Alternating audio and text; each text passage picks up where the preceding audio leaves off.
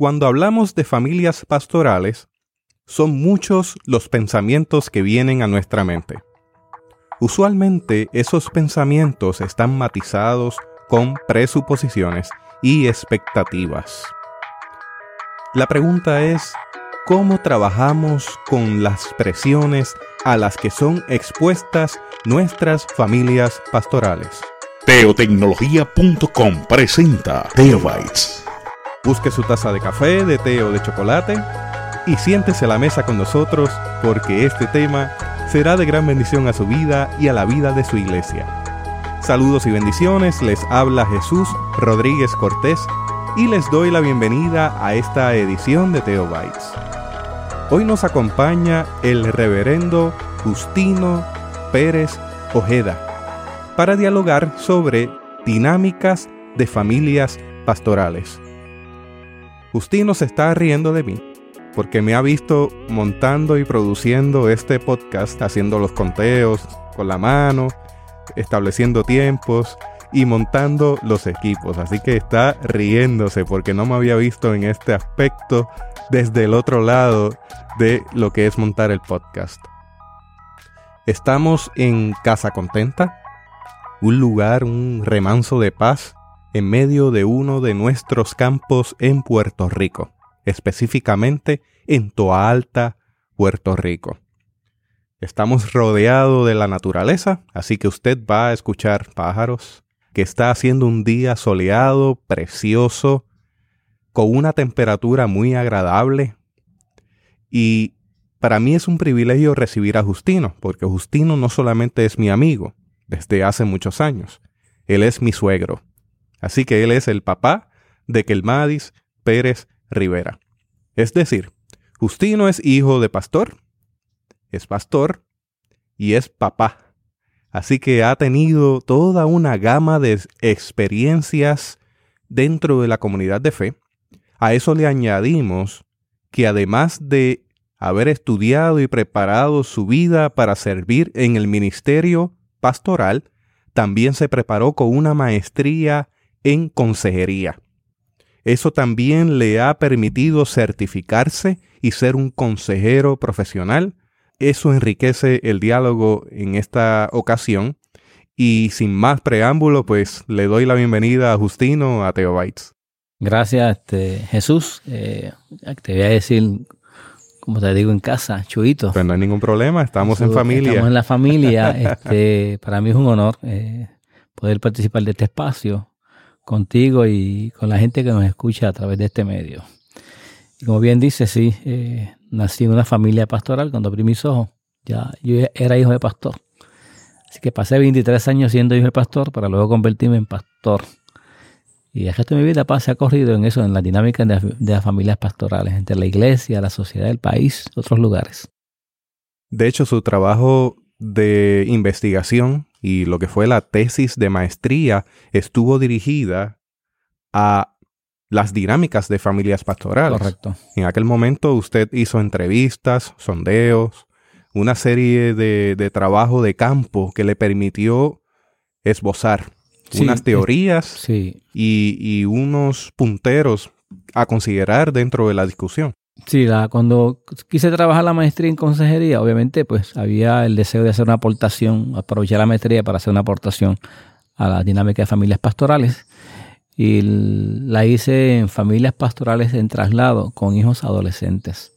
Todo lo, todo lo que significa para una familia enfrentar el desafío de un cambio pastoral y también la iglesia que despide y la iglesia que da la bienvenida. Todo ese espacio, ¿no?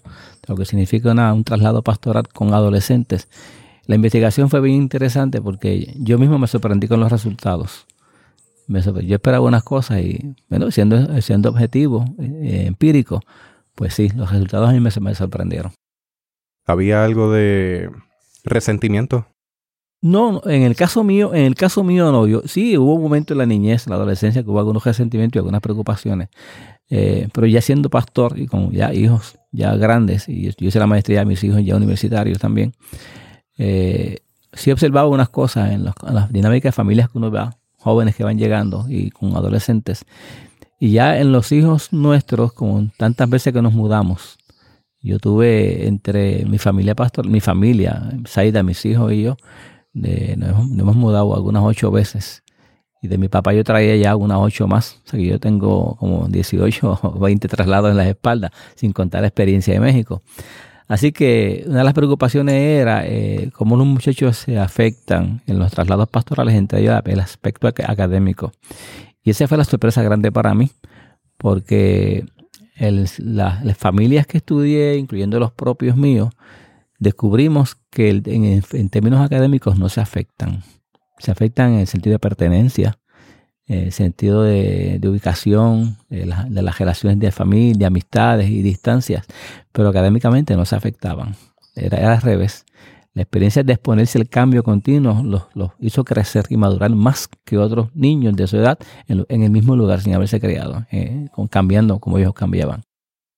En el caso de Kelmadis, Kelmadis está acostumbrada a estar toda su vida eh, en una serie de cambios, periódicos de 3 a 5 años. De repente se casa conmigo Ajá. y llevamos 15 años, 16, 17 años es récord para viviendo en el mismo lugar. y en ocasiones ella me expresa algo distinto ahí. No, no sé si puedo manejar esto de estar constantemente en el mismo lugar sin un cambio a la vista. En el caso mío, yo vengo de toda la vida de haber vivido en el mismo lugar. Al mudarme al momento de casarme, estoy en el mismo lugar y ahí hay ya un choque quizás de cultura, ¿no? Ella está acostumbrada al movimiento dinámico mientras yo estoy más acostumbrado a estar estático y quizás constante en una serie de dinámicas. No significa que no esté abierto a los cambios, pero simplemente en eso, en el hecho de que ella haya vivido en un lugar tanto tiempo, ya para ella supone un cambio. Sí, de hecho, es parte del desafío que, parte de las familias pastorales tienen. Más en la época nuestra, las familias jóvenes, eh, pastorales jóvenes, tienden a, vivir en el mismo lugar. Las familias nuestras, mi papá y yo, eh, nos mudábamos a las comunidades donde trabajábamos. En ese sentido, pues los cambios eran más impactantes, más fuertes. Había que cambiar escuela, había que cambiar de comunidad, había que cambiar de templo, había que cambiar de todos los servicios que tiene la comunidad y había que hacer mucha investigación. Entonces, ese tipo de expectativa, ¿no? Eh, pues ponía atención sobre toda la familia y los hijos sobre las, amistades, se mudan. Las amistades del colegio, las amistades de la iglesia, las, amistades del vecindario. Y todo eso, pues obviamente trae una presión distinta. Ya, ya no se ve tanto en la zona, en Puerto Rico en este caso, ¿no? Eh, pero todavía tenemos casos de esos. Además del movimiento, hay otros detalles a los cuales me gustaría entrar. Y tengo una primera pregunta, y es si es posible que algún miembro de la familia pastoral dude de su fe o deje de creer. Esa pregunta es algo de lo cual todas las familias cristianas se enfrentan, pero más le pesa a las familias pastorales porque la expectativa es que, precisamente todos sean creyentes. Y yo quisiera hacer el, comentario al calce, porque partimos de unos supuestos, particularmente quienes están sentados en las bancas, de que todo es color de rosa, de que todo está bien, y hay una imagen de pantalla, en ocasiones, que no permiten ver más allá, ya sea por las relaciones, ya sea por todo lo que son las dinámicas pero vamos a hablar en crudo lo que es la familia pastoral. Dentro de estos espacios que no están a la vista necesariamente y no lo vamos a hacer de forma crítica. Yo quisiera establecerlo como un punto de reflexión. Como iglesia, como liderato, como pastoral, ¿qué estamos haciendo? Porque están ocurriendo muchas cosas dentro de las familias pastorales. Así que Justino, eh, habiendo hecho ese paréntesis, yo vuelvo y establezco la pregunta si es posible que algún miembro de la familia pastoral dude de su fe o deje de creer. Pues mira, sí, eh, tengo que categóricamente decirte que sí. O sea, lo he visto, lo he visto en muchas familias pastorales, tanto en Puerto Rico como fuera de Puerto Rico, por la experiencia misionera que también nos acompaña. Eh, y sí, y además de no creer, ahí se crea mucho resentimiento, precisamente por lo que decías ahorita, ¿no? las expectativas que hay, lo que hay detrás de la pantalla, que la gente no ve también lo que los hijos ven en la intimidad y en el secreto de su propia familia y en las otras familias de líderes de la iglesia que se, supone que también le modelen. Entonces, ese no creer está acompañado de un tipo de decepción, de frustración, eh, que la palabra puede sonar fuerte, pero a veces ellos descubren mucha hipocresía, eh, que también yo lo viví como hijo de pastor. Eh, uno ve los hermanos en la, en la congregación comportándose de una, de una manera, cuando los visita en su casa, cuando compartes con ellos, cuando convive con ellos, entonces uno ve otra dinámica distinta. Entonces eso crea un elemento de confusión, especialmente a ciertas edades donde no hay la capacidad de hacer la reflexión y hacer la diferencia entre una cosa y la otra.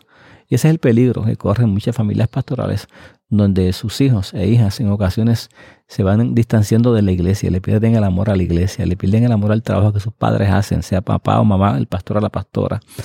Y para la familia pastoral, especialmente para el pastor o la pastora, eso es bien doloroso, porque tiene que hacer un esfuerzo adicional al que hace para, además de acompañar a las familias de la iglesia, acompañar y rescatar a su propia familia de un elemento que es para el medular, familias con fe.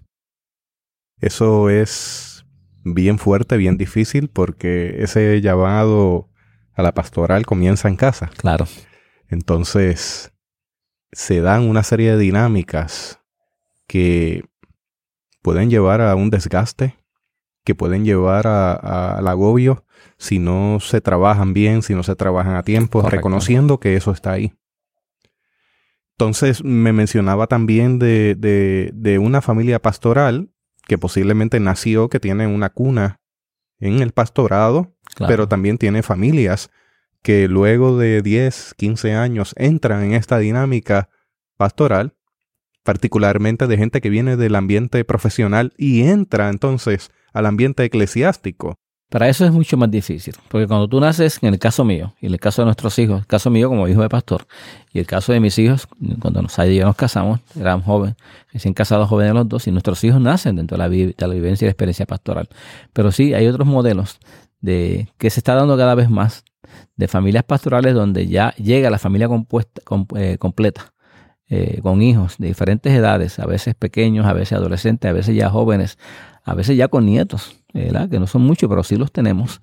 Y entonces adaptarse a esa experiencia donde la familia completa entra en la dinámica de ser la familia del pastor, de la pastora, quiéralo o no, el pastor, quiéralo o no, la familia o la familia cercana extendida, esa carga la van a llevar. Y entonces ponerse, es un cambio de traje tan fuerte, de vestido tan fuerte, donde tú no has tenido el chance de, de lo midiendo, a ver si te queda bien que entonces sí, eh, tarda, muchas familias tardan en lograr hacer los ajustes. Cuando tú naces en la familia pastoral, pues se va dando casi de forma natural. Estamos hablando ya de razones y quisiera plantear esa pregunta. ¿Cuáles son las razones posibles para que esto ocurra? Ya dijimos que el modelaje de comunidad, de hermanos y hermanas en ocasiones van en contra de quizás las expectativas de lo que se debería ser el comportamiento. Hay otro aspecto que quizás eh, no se toma mucho en consideración, pero lo mencioné en un podcast anterior con Marvilis. Son las expectativas con la figura pastoral, en términos de que le transfieren toda la carga de la divinidad a ese pastor, a esa pastora, y espera que se despoje de toda la humanidad, que no haya humanidad alguna en esa persona, igual que a la familia pastoral. O sea que eso, eso supone una carga muy grande, particularmente para los miembros de la familia pastoral. Claro. Porque entonces, que el Madis me, menciona algo que ella ha repetido en múltiples ocasiones y lo traigo al ruedo. Ella dice que los hijos de médicos se enferman. que los hijos e hijas de maestros y maestras sacan malas notas. Pueden fracasar en una. pueden fracasar en, alguna asignatura.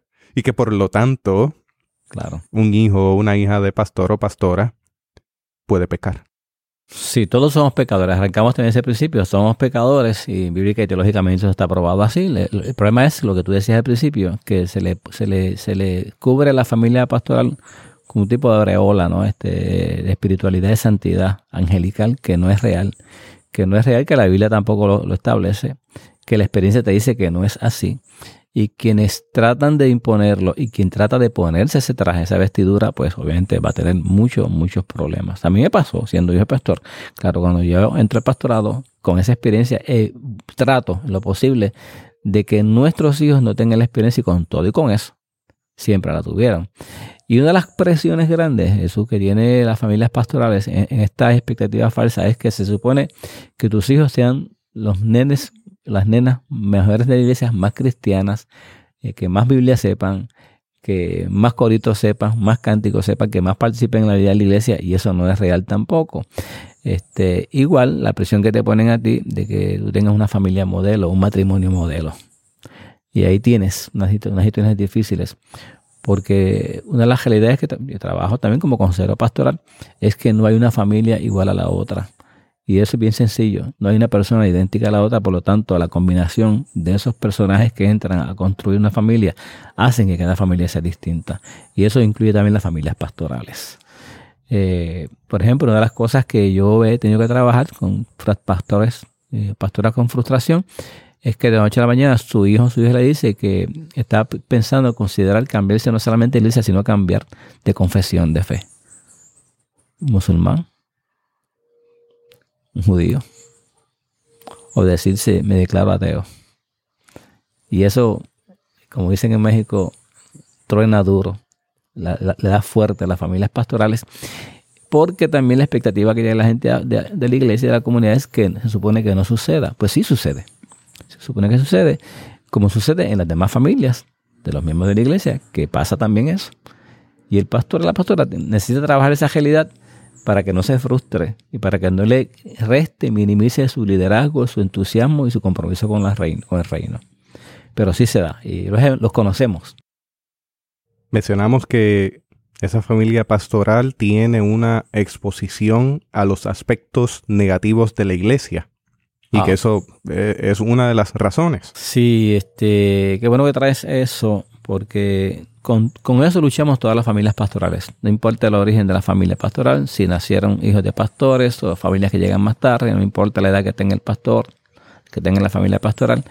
Esas presiones siempre las vamos a tener, eh, y sobre todo cuando a la iglesia está llegando continuamente personas nuevas aunque tú logras educar a un gran número de la población, de la, congregación, la gente que llega nueva también llega con esas expectativas si no fueron educados al respecto. Así que eso es una batalla continua, continua, continua, con la que ahora estamos trabajando. Y una de las formas de trabajarlo es educa a tu familia pastoral, educa a tus hijos, a tu esposa, a tus hijos, a tu familia, a tus nietos, a tus yernos, a tus nueras, de esa realidad para que no tengan que combatir con lo que realmente no tienen que combatir. Eso no es un problema que ellos tienen que trabajar. Lo tiene que resolver la iglesia o los hermanos que llegan, pero no le toca a la familia pastoral resolver algo que no es de ellos. Esas expectativas son muy, eh, son muy fuertes, ¿no? Eh, y, son, son, muchas, eh, inclusive el uso de, los recursos económicos, el uso de la casa, de la vestimenta, de un carro. yo recuerdo de pequeño, este, el peor carro era el del pastor porque tenía que ser humilde. Igual ahora, pues si el pastor tiene un carro un poco bonito, modelo adelantado, un carro mm, en mejores relaciones, también pues se critica porque pues se tiene la impresión de que el pastor está aprovechándose de, algún miembro de la iglesia o de la comunidad de fe para enriquecerse. También es esa otra crítica, otra observación que la gente, que esta sociedad moderna tiene por casos reales también, que tampoco vamos a decir que no se dan. O sea, tenemos personas que a mi, que a mi manera de verlo y entenderlo, eh, están usando la fe, eh, la iglesia y a los creyentes para explotarlos. Y esa es otra dinámica con la cual vivimos continuamente y yo continuamente tengo que hacer la diferencia para mí mismo de recordarme, tú no eres así, no tienes por qué estar dando explicaciones a nadie. Me acordé de una anécdota con Caleb, que le preguntaron en la escuela, a qué se dedicaba su papá, que qué trabajaba su papá. y él contestó que su papá no trabajaba, que él era pastor. Ah, así mismo fue, así, fue. La maestra llegó a casa luego de, porque la maestra, en ese caso tuvimos la bendición que la, maestra era de la iglesia, nos conocía, y llegó a casa un poco preocupada, decirme, pastor, enséñale a su papá, a su hijo, cuál es su trabajo. Y, y sí, tuve que sentarnos y explicarle a esa edad tempranita, en escuela elemental, los grados primarios, ¿no? Este, y ahí trabajamos esto, ¿no? tenemos otra realidad, es el tiempo, este, el tiempo que, que, que, el pastor dispone. Y una de, de, los diálogos que ya uno como pastor mentor, que uno se va cambiando, en la transición uno ya se convierte en pastor mentor para otros pastores y pastoras jóvenes. Una de las cosas que siempre le decimos a los que llegan a, formarse, a solicitar el ministerio pastoral, vienen, mire pastor, tengo esta inquietud, tengo este llamado. Una de las cosas que uno siempre le está enfatizando es la distribución del tiempo. Para todo, para su vida profesional, para su descanso, para su vida de familia, para su alimentación, para sus estudios, para su preparación, eh, lo que significa las diferentes áreas donde el pastor acompaña a la iglesia. Y también ahora, pues, la presión que tenemos en estas sociedades modernas es que la iglesia ha tenido que aceptar la realidad que no es iglesia solamente del templo, sino que también es iglesia la comunidad. Ese elemento, ingrediente fuerte que tiene que ser también ser pastor de la comunidad, pues te consume en términos de tu tiempo, de tus capacidades, y ahí es donde muchas familias pastorales se sienten abandonadas. Ese balance eh, que tiene uno como pastor o pastora es un trabajo que requiere uno esa conciencia, tener esa conciencia, porque si no es bien fácil descuidarse y cometer el error de abandonar tu familia. A lo cual muchos hijos e hijas de familia o familias padres se, sienten abandonados. Y el señalamiento crudo es, la iglesia me robó a mi papá o a mi mamá. Precisamente eso era lo que quería comentar. Que sienten que la iglesia le está arrebatando a esa figura paterna o materna de casa. Correcto, correcto. Eh, eso uno lo puede, uno a mí me ha tocado trabajarlo y no hay una familia pastoral que no tenga que trabajar eso. Entonces, ¿qué, qué, qué podemos hacer? Pues mira, eh, no es sencillo, pero una de las cosas que podemos hacer, por un lado, crearle a los hijos la conciencia de cuál es, cuál es tu trabajo pastoral, tu tarea, que tú no tienes horarios, que tú no tienes días, que no tienes semanas ni meses eh, rutinarios. Y que de momento tú puedes tener cinco o seis días de funerales, de gente hospitalizada, de familias en crisis. Y eso, eso no te exime de preparar el sermón, de preparar el estudio bíblico, de trabajar otra tarea. Entonces, ahí no hay descanso.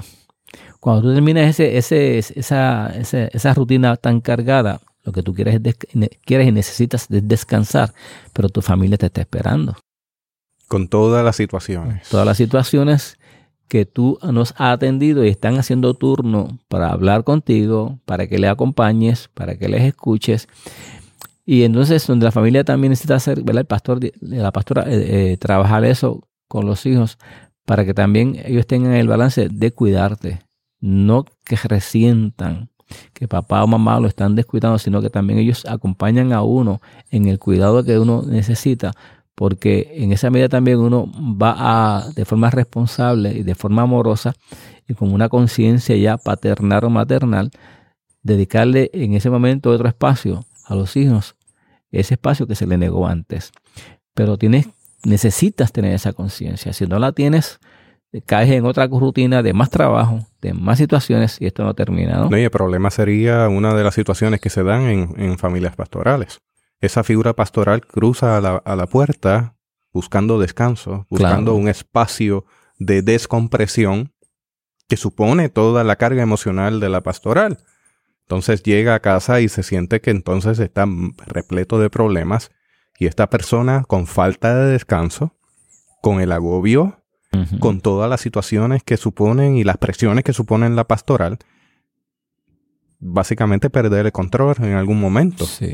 Y, sentirse que, no, que, no tiene un, espacio de, salida, de descanso. Y ese es uno de los cuidados grandes que las familias pastorales necesitan tener. Por un lado, la familia es entender la dinámica de, su papá, su mamá que es pastor, pero también el papá y mamá que son pastores, estar consciente que su familia le necesita. No como pastor, sino en esa función de papá o mamá también, ¿no? O esposo o esposa. Y uno tiene que esforzarse, entonces, de forma eh, eh, organizada, crear otros espacios para darle a la familia lo que por un lado no pudo dar, ¿no? Eh, por ejemplo, yo eh, comienza el año y cae mi calendario en la mano y ahora con los teléfonos inteligentes uno lo puede hacer más fácil. Yo separo todas las fechas significativas de la familia. Aniversario, cumpleaños, eh, vacaciones. Y cuando una persona me dice, pastor, tal día tengo una boda, tengo un cumpleaños, tengo una, una, una actividad que quiero que me acompañe, yo busco, y si cae un cumpleaños de mis hijos o aniversario, a esa persona le digo, ese día ya tengo compromiso. No tengo que decirle que es con mi familia, pero es un compromiso tan válido como otros compromisos con otras familias. Es, un, es válido como pastor o pastora poner en agenda Claro. un espacio y decir ocupado.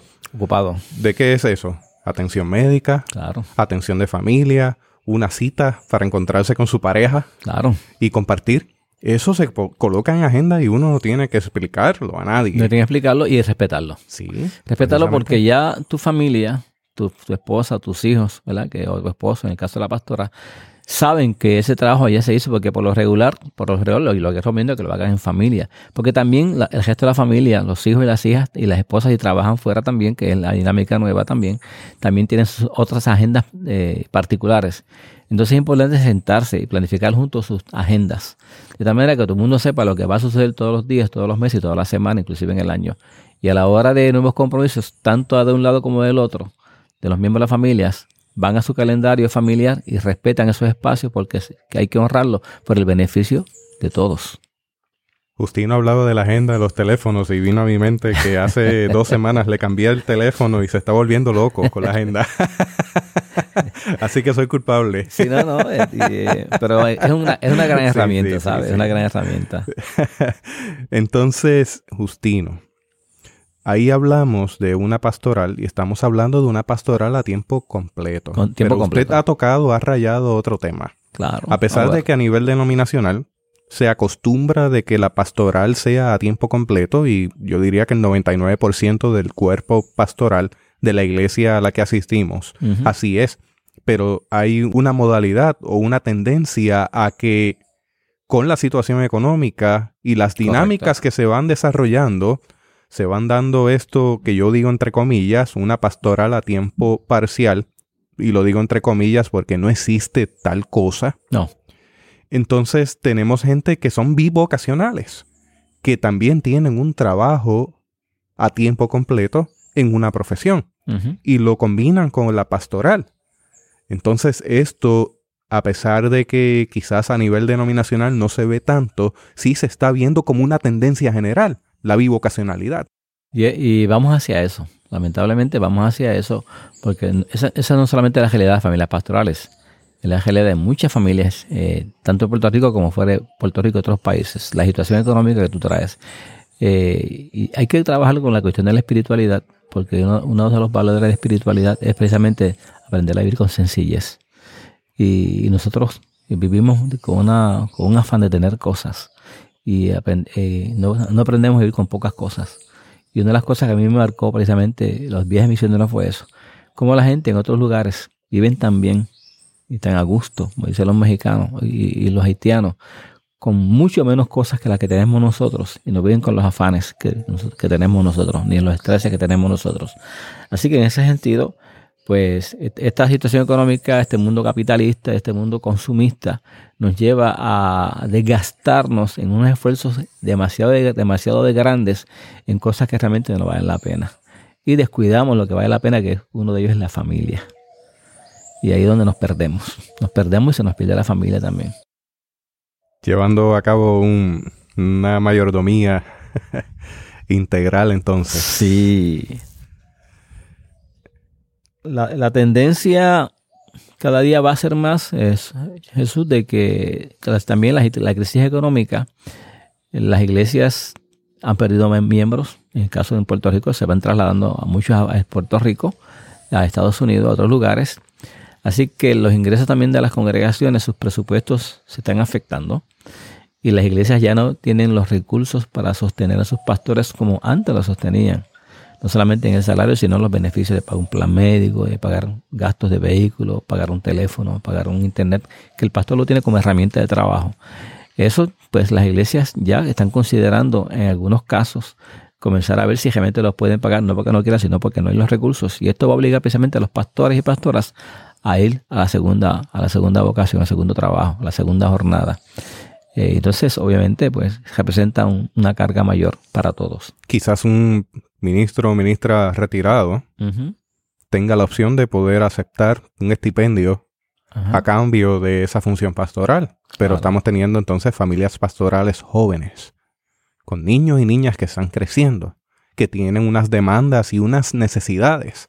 Entonces, en ese sentido, si, si se va compactando la capacidad y estamos necesitando de algo más, hay que traer al ruedo de ese tema de dinámicas de familias pastorales si la bivocacionalidad definitivamente va a estar en el futuro o en el presente inmediato. Yo veo más lo segundo, la, la, cuestión de un segundo trabajo. Eso va por la realidad que tenemos, ¿no? que parece que no se resuelve. Y no hay manera de resolverlo en dos, tres años tampoco. Y eso también plantea otra situación. Eh, es la idea de que, de que la, la, la, cuestión vocacional, el llamado, el llamado a la vocación pastoral, pues muchas, muchas personas están considerando, aunque sientan el llamado y el ardor en el corazón, no entrar porque no quieren exponerse ni ellos ni su, a su familia a ese tipo de experiencia, de tanta presión. Eh, y eso cae, tumba uno de los mitos. De la, hermana iglesia católica, de que los pastores sacerdotes no se casan precisamente para dedicarse tiempo completo a las congregaciones. Eso en las iglesias protestantes decía que el matrimonio, porque se casaban, era una fuente para que algunos pastores hubieran más llamado a la experiencia pastoral. Pero eso se cayó. Eso no es así. Eh, no porque estén casados o estén solteros se hace más atractivo la vocación pastoral por todo lo significa las nuevas presiones que tiene la persona cuando entra el llamado pastoral.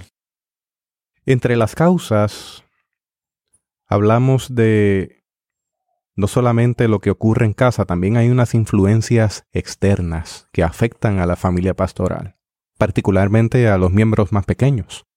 Claro. Eh, cuando tú, por ejemplo, tú tienes que salir, por un lado, ¿no? Y la familia pastoral quizás no tenga los recursos para pagar un cuido. Ese, ese nene o esa nena, tu hija, lo cuida muchos miembros de la iglesia. A veces están con una familia, veces están con otros. A mí me pasó, estando en pastores que Caleb caminaba conmigo. estaba en la escuela todavía, caminaba conmigo. Yo llevaba a salir a la escuela que era maestra, bajaba conmigo y cuando me llevaba una emergencia, la primera familia de la iglesia que yo encontraba, yo dejaba al pobre muchacho. y entonces, claro, yo trataba de que fueran familias de confianza, ¿no? Y gracias a Dios nunca ha pasado nada que, nada que tuviéramos que lamentar en términos de riesgos, de abusos, de maltratos, de ninguna clase. Pero siempre estaba esa preocupación. Entonces, obviamente, cuando este niño, esta niña tuya, que el hijo del pastor la pastora, se expone a tantos modelos de familia, ya tú tienes un desafío serio ahí en términos de, de, cómo tú estructuras eh, el carácter de ese, de niño o esa niña, ¿no? También está la presión de afuera de, que tus hijos, eh, por el tiempo que, no, que tú no dispones, por los recursos que a veces no dispones económicamente, no tienes a veces los recursos para comprarle a tu hijo el teléfono, eh, el equipo de juego, dar las vacaciones, llevártelo al crucero, que otras familias regularmente tienen. Así que la presión es que porque eres el hijo, le dije pastora, no tienes esto y no necesariamente tiene que ser así. Hay un sinnúmero de familias en nuestro país y un sinnúmero de familias en la iglesia que tampoco disfrutan de estos beneficios, pero el hecho de que tu hijo o tu hija se exponga a más familias, se entera de más cosas que otros niños no se enteran, entonces viene el requisito, la requisición, ¿por qué nosotros no podemos tener o hacer lo mismo que estas otras familias hacen? ¿Eh? Y esto es, sí, sí, es interesante. Y estos casos, pues, yo los tuve como hijo de pastor y los, lo tuve como papá, eh, que uno en momentos tenía que quedarse, eh, hacer silencio, eh, a veces irse en silencio a, a, secarse la lágrima porque no había respuesta. y todavía a veces no la hay.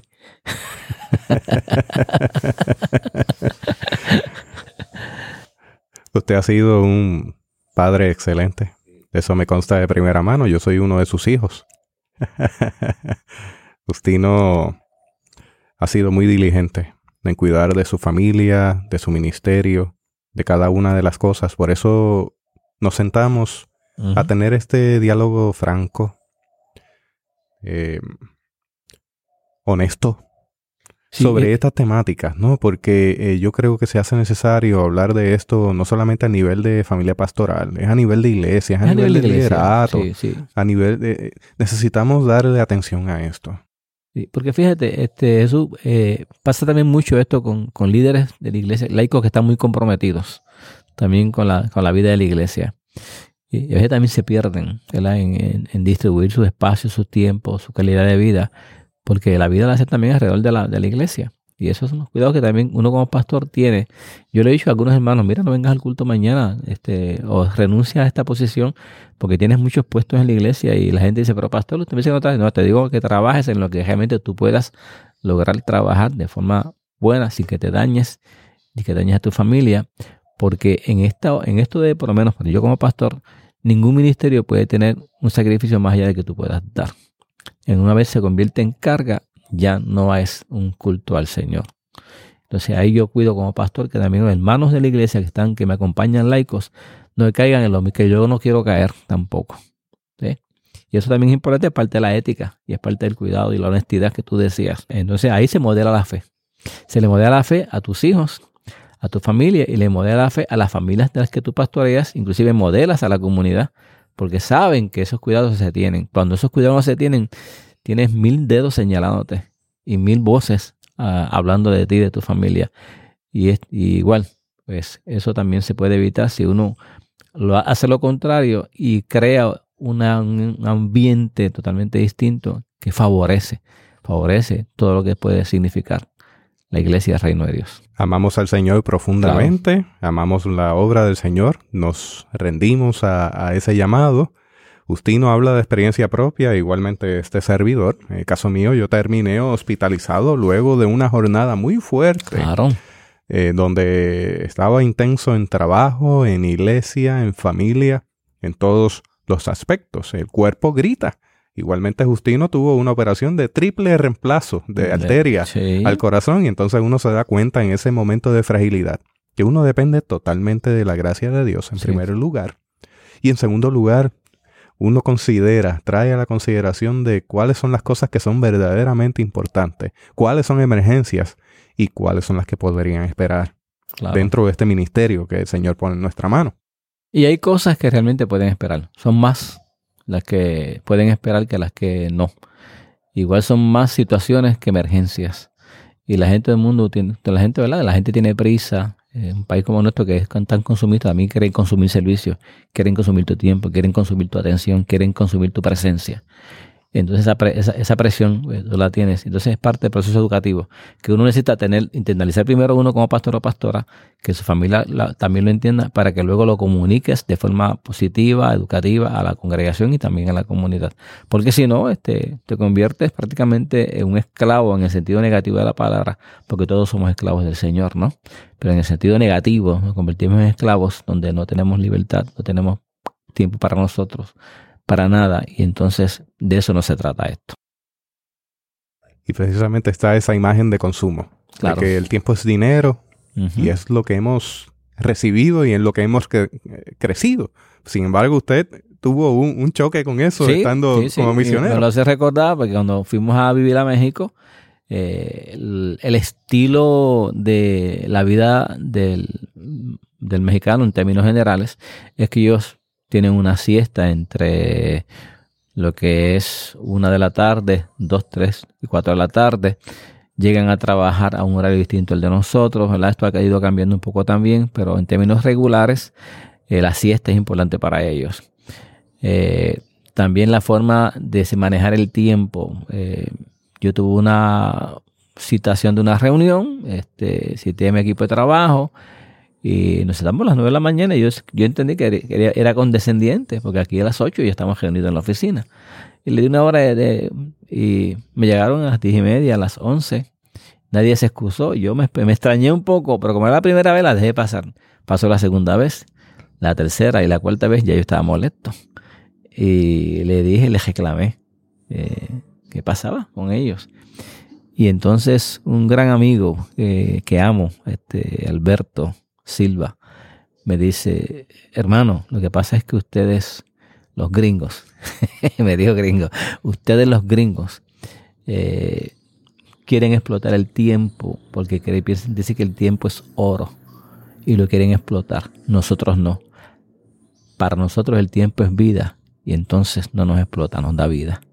Y a mí eso me confrontó seriamente. Porque entonces me di cuenta que sí, que queremos explotar el tiempo y terminamos explotados nosotros. Y el tiempo sigue.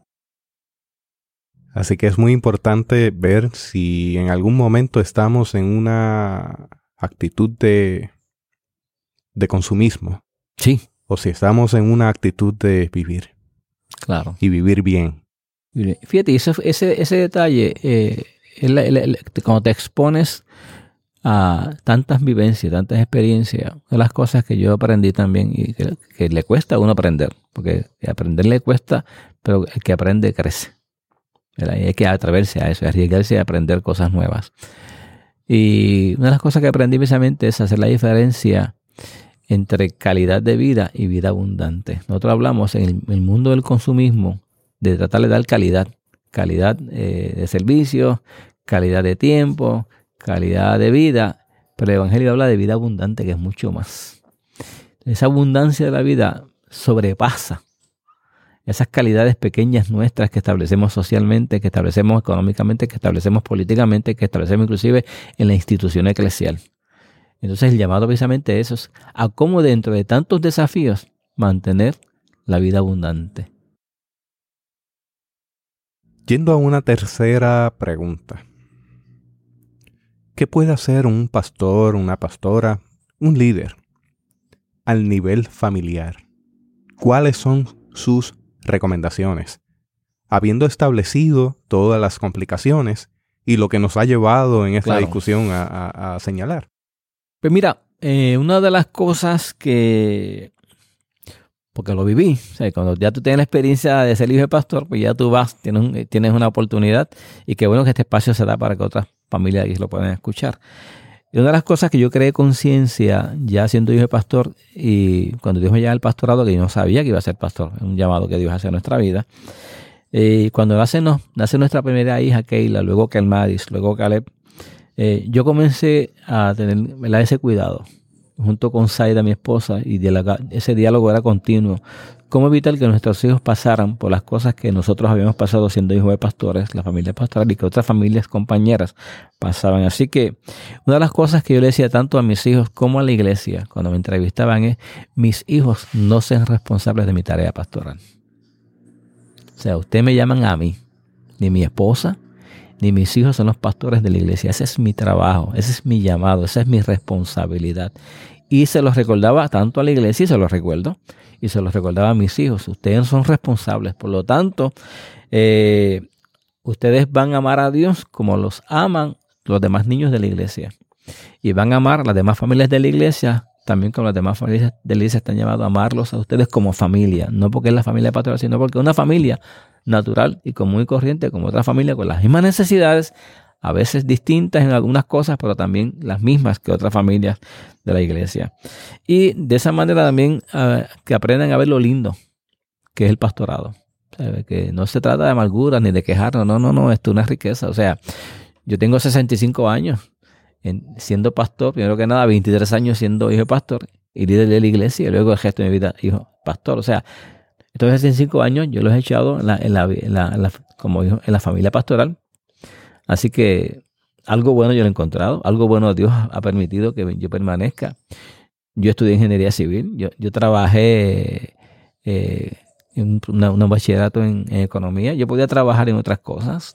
Yo no tenía, no es que no tenía nada que hacer en el mundo secular. Claro que tenía que hacer, pero cuando Dios llama, ¿no? Entonces uno aprende a ver lo lindo de la experiencia pastoral. Entonces cuando ya tú vienes con la experiencia de haber vivido hijo de pastor, pues tiene los cuidados que quizás otras familias no han tenido y eso es lo que queremos aportar a través de este, este programa, eh, que sí es lindo, es lindo y es una experiencia que pues no, no todas las familias lo tienen porque son pocas las familias pastorales en términos estadísticos, que una familia sí es una familia distinta.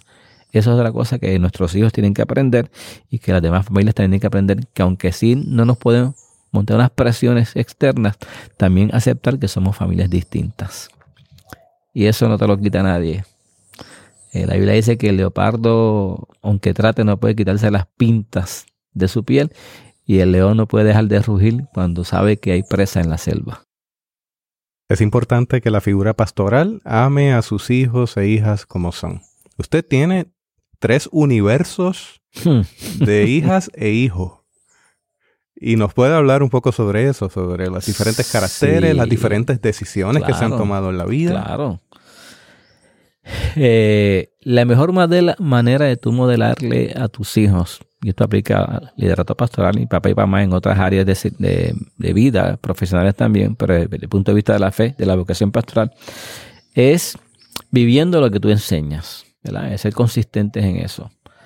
Otra manera es demostrando el respeto a ellos por su dignidad como personas, no porque son niños o niñas, porque son hijos de o hijos de o hijas de o pastores o no, sino porque ellos tienen un valor eh, en su dignidad propia como persona que hay, que hay que respetar.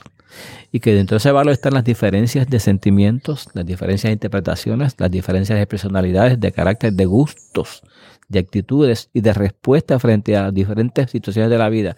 Por ejemplo, una hija nuestra puede disfrutar más del campo y otro disfrutar más de la playa. Así que esa diversidad tú la tienes en tu casa, cómo tú manejas eso como pastor, cómo manejas eso en otras áreas de la fe, cómo manejas eso en otras áreas educativas, en otras áreas de recreación y de decisiones en la vida, en escoger la pareja, dónde vas a vivir, qué trabajo vas a escoger, cómo vas a desarrollar tu vida. Pues mira, eso hay que respetarlo, respetarlo porque tú no puedes manejar eso, tú no puedes manejar, de ninguna manera tú puedes, tú puedes controlar eso. Así que en ese sentido, eh, eh, es bien importante modelar desde, desde la misma práctica, desde la misma vivencia de uno mismo. eh, y saber que hay que ser congruentes en términos de ideas, de sentimientos, conducta y toma de decisiones. Para mí eso es bien importante. Eh, yo siempre le dije a mis hijos y le enseño a la gente de la iglesia que pastoreo que yo no estoy de acuerdo con esta frase de que a todos los hijos se le quiere igual. Eso es mentira. Es una mentira, un engaño que hemos caído. ¿Sabe por qué no se quieren igual, Jesús? Porque ellos no son iguales entre sí. A los hijos se le quiere mucho. Cuanto tú puedas, pero se le quiere como son. Así que si tiene tres hijos, dos hijos, diez hijos que son distintos, necesitan que se les quiera como son y por lo tanto se le va a querer distinto. Imponerle el mismo patrón de amor, de afecto, de acompañamiento, de exigencias a cada hijo es un acto de violencia. Que los pastores y cualquier familia también puede caer ese error. Así que yo a mis hijos los quiero mucho. ¿Cuánto? Pues no te puedo decir. Mucho, mucho. Tanto que daría cualquier cosa por ellos, daría por ellos cualquier cosa. Pero los quiero distintos, porque ellos son distintos. Entonces, cuando tú los quieres como son, ellos también aprenden a valorar lo que tú haces y a valorar lo que tú eres como persona. Y entonces se da lo que se da en la relación de papá y mamá y familia, la cuestión de la admiración. Nos admiramos de parte y parte, ¿no? Eh, obviamente, y, y una de las críticas es la distribución de lo que hablábamos ahorita, el tiempo, los calendarios, las actividades. Yo recuerdo en una ocasión cuando era pastor en una de las iglesias nuestras en, en Manala, puedo decir porque fue una experiencia muy positiva. En una época de vacaciones, pues seguramente no, nunca, nunca tenemos tanto dinero como para viajar fuera del país. Así que las vacaciones las traemos a la internas y re- salimos de la casa y regresamos a la casa. Así que eso ya interrumpe las vacaciones porque siempre hay alguien que te ve entrar y salir y siempre hay una necesidad que llega así se cuela y se filtra entre las vacaciones. Y una mañana habíamos hecho plan de salir a la playa de Cerro Gordo acá en Dorado. Que para nosotros era distante, en un carro que teníamos pequeño, pues tratamos de acomodar todas las cositas. Cuando ya voy a salir, que el carro está en la entrada de salida, se me atraviesa una señora con un carro. Una señora que no era de la iglesia, pero sabía que, era el pastor y la familia pastor vivía allí. Se atravesó, se baja llorando y me dice, tengo un bebé, mujer joven, en el hospital regional de Bayamón. Eh, el médico me dice que no me lo asegura y yo necesito que usted vaya conmigo y ore con él. Mis hijos estaban mirándome desde el carro a ver qué yo iba a hacer. Yo miro para atrás, veo a mis hijos, me dicen, pues nos vas a dejar aquí montado ahora, cuando se me ha hecho tanto trabajo sacarle este día para disfrutar un día de playa con papá y mamá y los hijos. Además veo, veo a la señora de frente a mí con un dolor que tú lo compartes entonces también como papá, como mamá, porque es tu hijo, tu hijo recién nacido. Y qué bueno es entonces uno tener eh, esa honestidad de reconocer la fragilidad de uno. Y en esa fragilidad uno sabe que no es el super pastor, que no es la super persona y que necesitas de Dios. Yo ahí le pedí socorro al Señor. Señor, socórreme porque aquí tengo una situación difícil, una situación difícil. Así que así, como un acto de gloria y de gracia, recordé el pasaje de Jesús cuando le dice el centurión, ve, en confianza que yo oro y cuando llegues, tu hijo va a estar sano. Le di mi número de teléfono, andaba con aquellos celulares que eran grandes. Le dije, tú vas al regional de Bayamón, yo voy con mi hija, con mi familia, a este compromiso que tenía. Ya le expliqué a la señora, tengo este compromiso de familia, que pocas veces se nos da, están montados en el carro como usted, usted puede ver. Así que yo los llevo a la playa, al lugar que ya hemos separado, que queda cerca de Bayamón, unos 40 minutos en aquella ocasión. Eh, si tu hijo cuando llegues no, está, no, ha, sido sanado o, está mejor, tú me llamas y yo llego al hospital, te acompaño. Pero me vas a llamar siempre. Y qué bueno, pasa lo que creemos que puede pasar. Me llamo para decirle, pastor, quédese con su familia. Mi hijo está bien. Así que esa experiencia que de momento puede ser difícil y negativa, para mis hijos una experiencia de crecimiento, también de fe, modelar la fe, modelar el compromiso. Y para la, para la persona también aprender que la familia pastoral tiene, necesita sus espacios. toda la experiencia sirvió para que todos aprendiéramos. Yo voy a depender del Señor. Yo soy pastor, pero si tengo fragilidad. Mis hijos van a aprender que papá sí puede cumplir la palabra por encima de otras expresiones y comprometerse más adelante. La señora aprende que la familia pastoral tiene sus espacios, que los necesita y que uno puede hacer los balances y los equilibrios. Y más adelante cumplir. Que no había que salir como un loco corriendo, dejar la familia ahí plantada, sino que ambas cosas se dieron. Y como un acto de gracia, porque fue, realmente fue una gracia, un acto de gracia al Señor. Balances y equilibrios.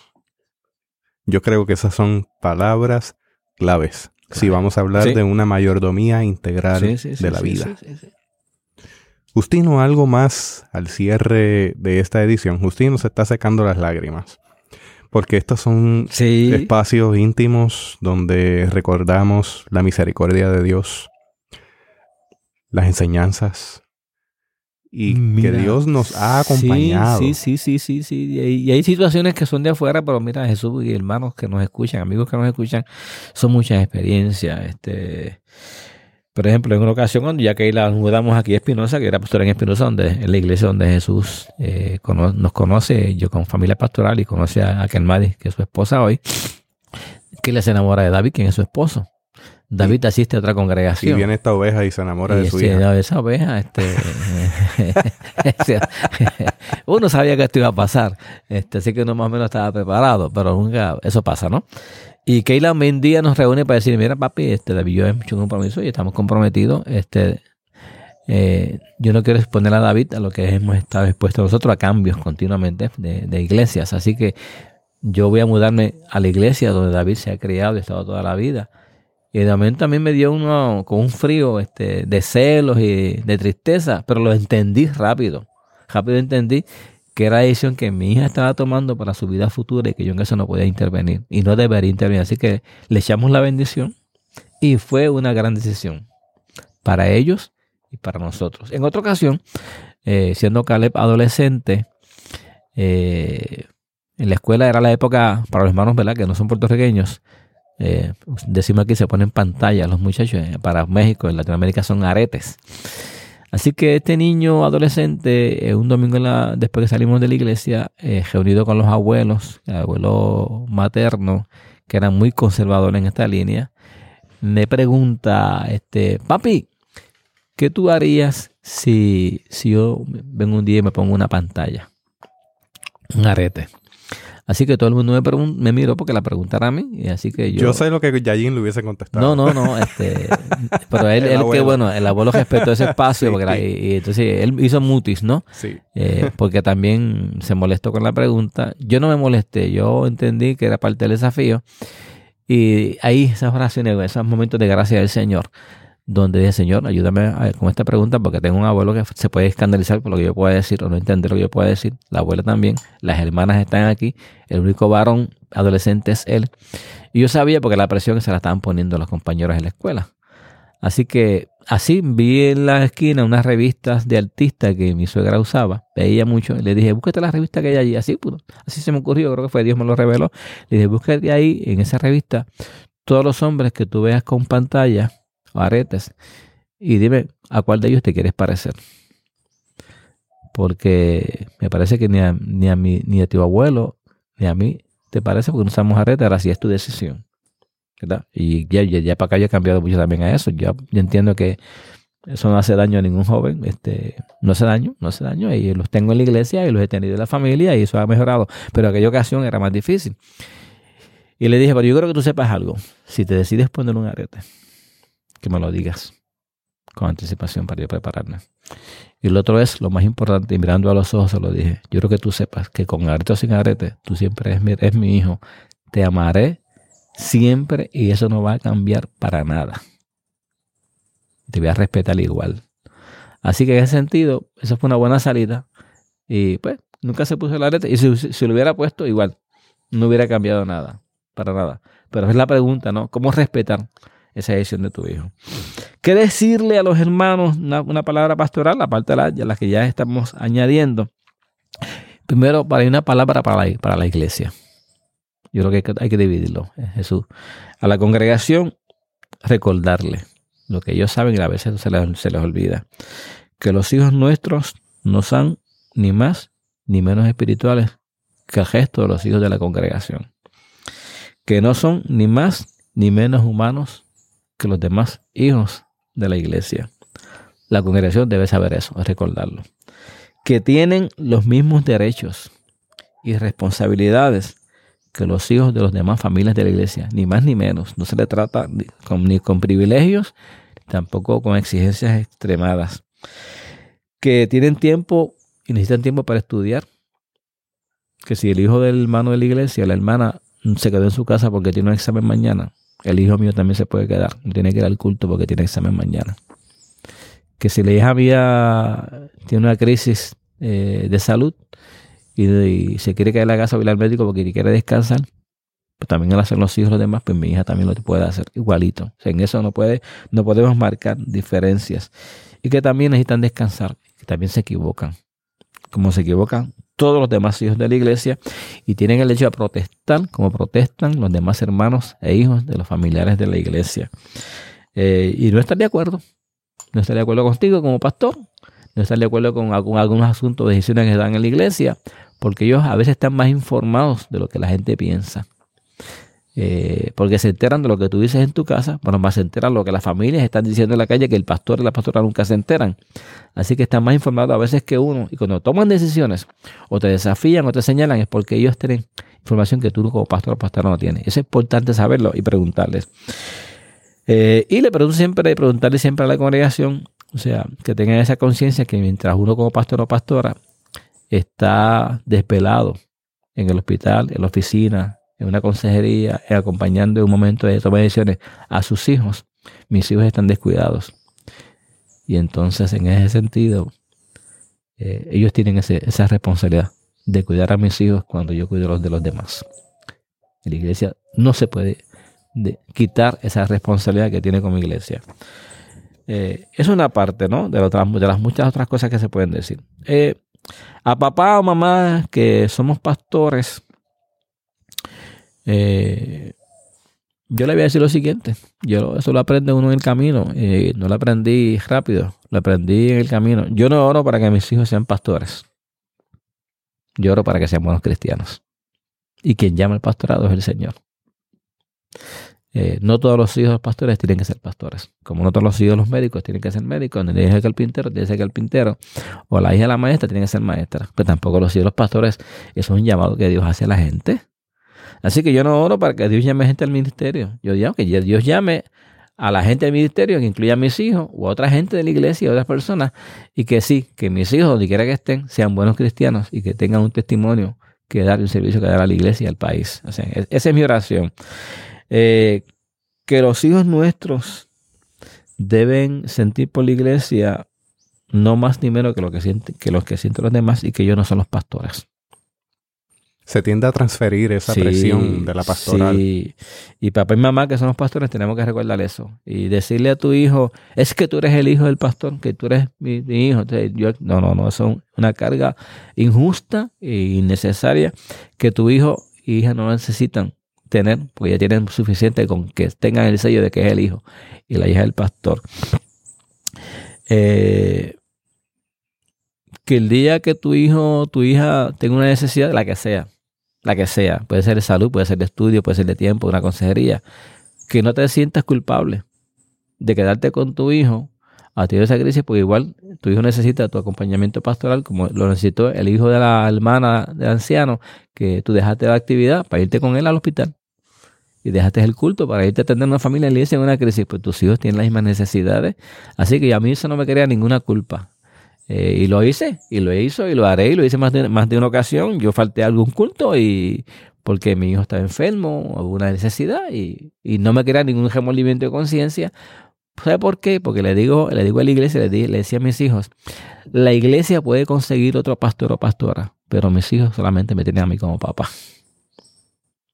Y ahí es donde se da, se da la diferencia que uno tiene que marcar para beneficio de los hijos, de, tu paternidad responsable, de tu maternidad responsable y también para la iglesia. Eh, y también, pues, saber que, que el hecho de que tus hijos sean hijos pastores, alguna gente los van a premiar y privilegiar y otra gente no. Y enseñarles que tengan esos cuidados, que no se deje, porque hay un tipo de soborno también, un juego falso y malo ahí que también pueden caer. Yo recuerdo de niño que una maestra de la escuela, que era la encargada de repartir los za- zapatos que se daban para los niños pobres, para aquella ocasión que era una familia bien pobre, también nosotros, me lo dijo, no, no te vamos a dar porque tú eres el hijo del pastor. Eso me marcó. ¿Eh? Y luego otra parte que puede ser chistosa, pero ya adolescente, llegó una nena bien linda a la comunidad, eh, cayó en mi grado y todo el mundo miraba a la nena porque era bien linda. Y los, mis compañeros me decían, tú no la puedes mirar porque tú eres el hijo del pastor. Y ese día le dije, no, el pastor es mi papá. aprender a defenderse, ¿no? Así que hay, uno, uno aprende a desarrollar, había una, una salida de destreza, ¿no? ¿Qué decirle entonces a los hijos de los pastores? Tienes una realidad, hijo de pastor o pastora. Tu familia es extraña. Tu familia es una familia distinta, es extraña. Y recuerdo que a mis hijos le, le decían, es que ustedes son una familia extraña. Le decían las amistades de mis hijas y mis hijos a nosotros. Y realmente somos una familia extraña, porque las dinámicas son en ocasiones muy distintas a las demás familias de la iglesia, de la comunidad. Y no te, no te sientas mal por eso. Al contrario, disfrútalo. Eh, saca la ventaja positiva que puedas sacar de eso. Y, a través, eh, a través de exponerte como hijo de pastor, hija de, hija pastor o pastora, a esa experiencia que enriquece y que puede aportar a otros, que muchos te, mu- muchos te van a preguntar y tú tienes la oportunidad de compartir. Y eh, hay un consejo que el apóstol Pablo da a los cristianos que aplica también a esto de ser hijos de pastores. Pablo dice a los romanos, en cuanto te sea posible, ¿verdad? Dice, no es que lo puedas hacer siempre. En cuanto te sea posible, trata de estar en paz con todo el mundo. Yo aplicaría el texto, en cuanto te sea a ti como posible como hijo de pastor o pastora, trata de establecer la diferencia entre tu espiritualidad y tu relación con Dios con la de los demás, incluyendo la de tu propia familia, de tu propio papá tu mamá que es pastor. Tú tienes el derecho, como de pastor, a establecer una diferencia de espiritualidad, de relación y comunión con Dios que no te la impone nadie. Así que ese derecho lo tienes, exígelo y vívelo. Muchas gracias, Vamos. a Justino, por este espacio de diálogo sobre familias pastorales y las diferentes dinámicas dentro de la familia, la iglesia y el liderato. Si usted desea encontrar las notas de este episodio, le invito a visitar la página de internet en www.teobytes.com diagonal familias pastorales www.teobytes.com diagonal familias pastorales. También le invito a compartir este episodio con otras personas que usted sabe le será de mucha bendición como lo ha sido para nuestra vida y la suya. Hasta aquí esta edición de Teobytes. Gracias por darnos el privilegio de llegar hasta ustedes a través de las redes informáticas. Será hasta el próximo episodio. Que la paz y la gracia de nuestro Señor Jesucristo sea con ustedes.